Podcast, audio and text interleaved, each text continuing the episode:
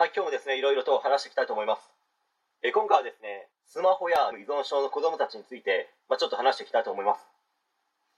ある番組を見ていた時にですね、元中学校の教師で、今現在ですね、某大学で准教授をされている方が、スマホやゲーム依存症の子供たちをどうやったら依存症から抜け出せるのかということをですね、実際にいろいろとやっていたんですけど、まあ、その一つがですね、何か離島に行って5日間ぐらいですね、スマホやゲームを完全にではないですけど増えさせないようにするというものでした。さまざ、まな体験をしたり依存症の同年代の子どもたちと話し合い、まあ、ボランティアの大学生の方たちとも話し合ったりして、まあ、徐々にですね改善していくという取り組みをしていたんです。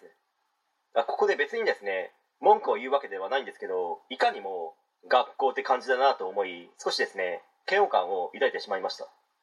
スマホやゲーム依存症の子どもたちをですね学校のやり方で改善できたならば正直言って誰も苦労しないですし悩みを抱える保護者の方なんてこの世の中には誰一人として存在しないと思います、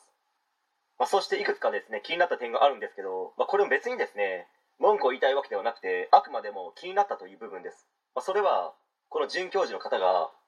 汗だくでしかもですねお腹が出ていたんですね。子供たちは一生懸命頑張ってスマホやゲーム依存症から抜け出したいと考えているのにあなたはその部分の改善はしないんですかと突っ込みたくなってしまいます。そして保護者の方に対してタメ口だったんですよね。何十年と付き合いのある保護者は分かりますけど1回2回ぐらい会った方にタメ口というのは民間企業でしか働いたことがない自分には全く理解できないです。公務員教師をやっていてしかもですね地位も大学のせいで少し礼儀を知らない危険知らずな部分もあると思って、まあ、そして最後はこの5日間をどう過ごした分に書いて一人ですね親の前で発表するんです、まあ、それもいかにね学校だじなんですよね。まあ、自分だったらですね、6歳から家に帰ったね、そして通常通りかと思います。スマホやゲーム依存立場に持ってこないとそもそも説得力がないと思いますけどね。細かい部分まで教えてある程度の恐怖心を与えなければまたやると思います。本当に無駄だなとかハマると危ないなと自分で考えられるようにならなければ根本的な解決には至らないのではないかと思います。はい。